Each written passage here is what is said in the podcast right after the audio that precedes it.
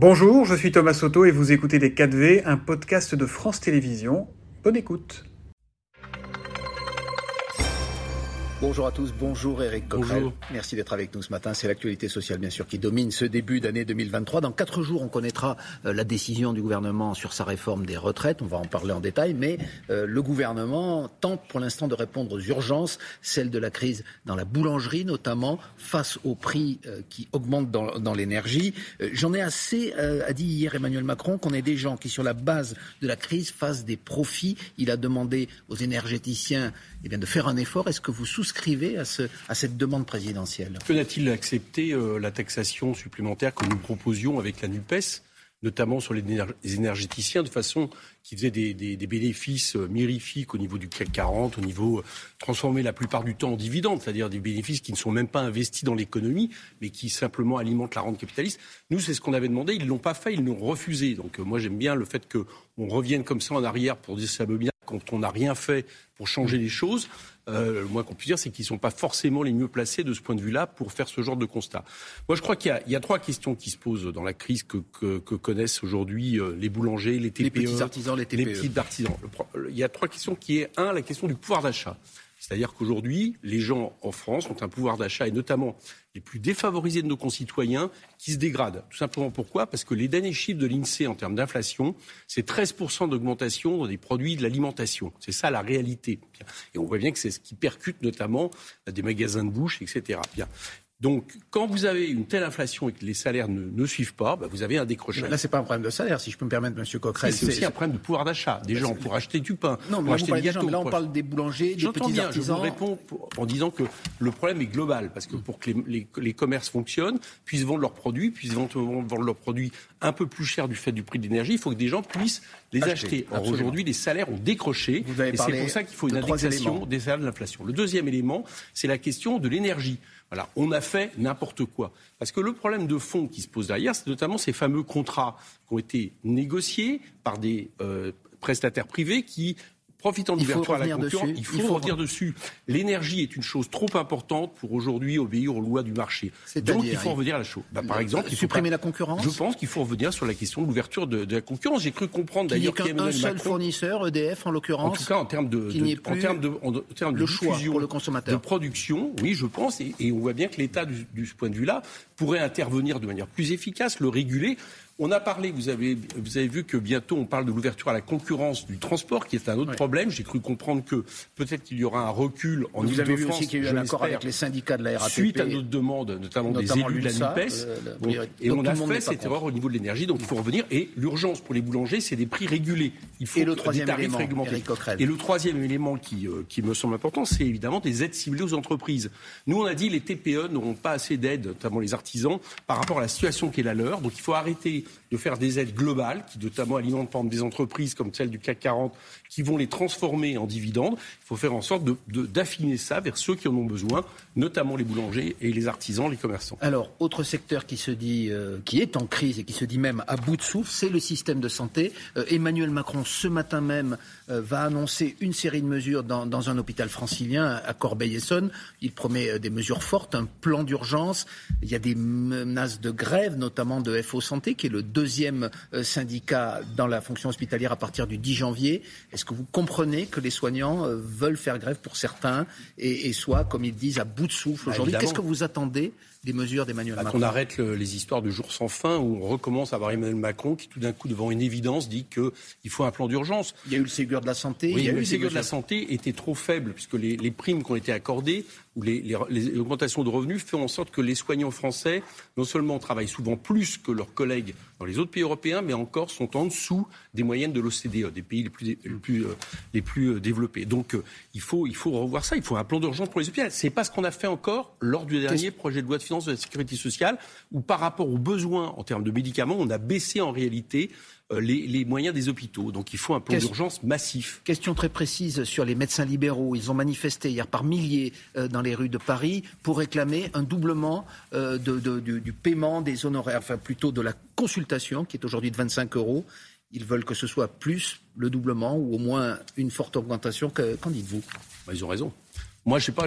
Moi, j'ai un médecin généraliste comme vous, puisque nous sommes. Bon, je me suis toujours demandé comment euh, il faisait en sorte, avec 25 euros d'une consultation où on passe souvent 15-20 minutes, euh, il, va, à fond dans, dans les dossiers qui sont ceux de ses soignants, comment ils font pour y arriver par rapport à des spécialistes qui souvent touche beaucoup plus. Donc il y a un problème de revenus. Et comme il y a un problème de revenus, il y a un problème euh, d'installation des médecins. Il y a des médecins qui manquent partout. À côté de ça, nous, on pense que pour faire face aux déserts médicaux, il faudrait des médecins fonctionnaires aussi. Monsieur il faudrait aussi des médecins fonctionnaires pour faire en sorte de résoudre les, questions des déserts, euh, euh, médicaux. Vous, vous, vous, demandez cette augmentation. Vous parliez au début de l'émission du pouvoir d'achat pour les, les, les patients qui se rendent chez le médecin dépenser 50 euros, c'est pas la même chose que 25, même si une grande partie est remboursée. On ne demande pas le fait d'augmenter euh, d'augmenter de, 25 euros à une somme à déterminer, peut-être qu'il y a un compromis à trouver, euh, payé par les patients. C'est la sécurité sociale aussi qui Mais leur demander en tout cas. Aujourd'hui, je pense que ce que font les médecins est trop sous-payé par rapport aux, services qu'ils rendent. On en vient à, ce que le gouvernement considère comme la mère des réformes. Vous nous direz si pour vous c'est la mère des batailles, c'est bien sûr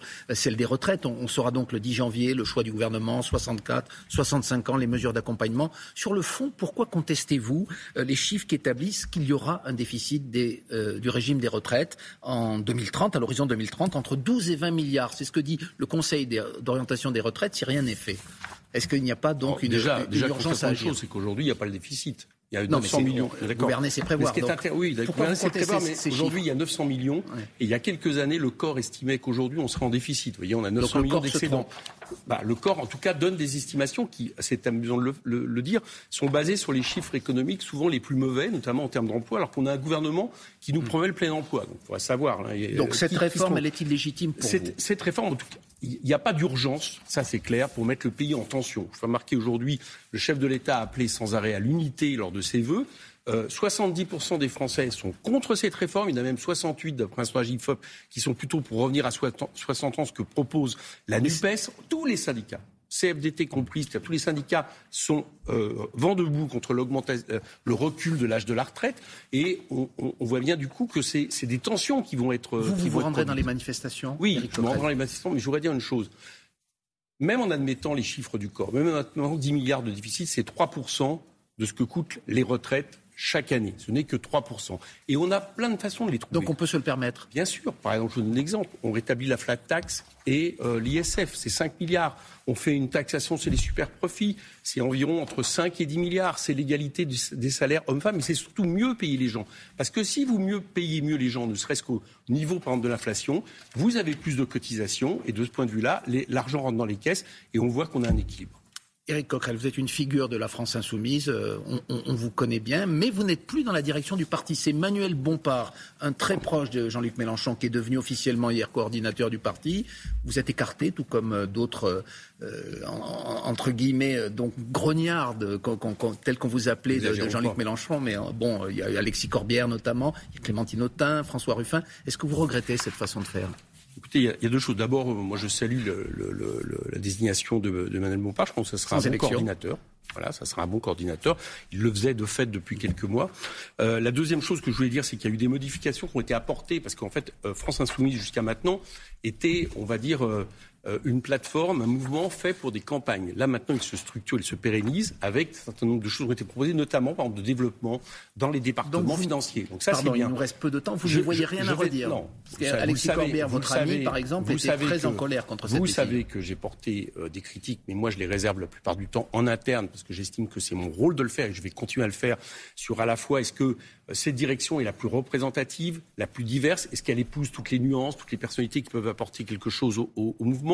Est-ce que les, formes, est, que les formes de désignation euh, le sont j'ai des critiques à faire, mais il se trouve qu'on a un séminaire. Moi, je pense que c'est par euh, ensemble qu'on va arriver à trouver les issues à partir du lundi. Je fais partie du groupe de travail qui travaille là-dessus et je suis sûr qu'on va parvenir à cette position. Et vous savez pourquoi c'est important?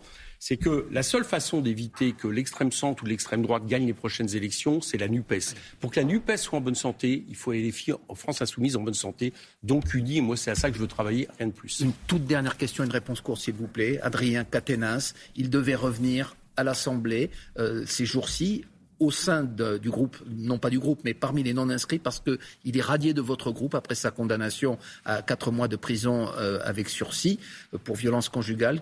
Quel est votre sentiment? Il doit revenir Il n'a pas été radié, il a été radié de manière provisoire, provisoire pendant mois. Pour quatre mois, je l'ai précisé. J'ai cru comprendre, il a a priori un problème de santé, j'espère que c'est pas trop grave, que euh, son retour n'est plus d'actualité immédiate, donc on n'est plus dans un sujet d'actualité immédiate.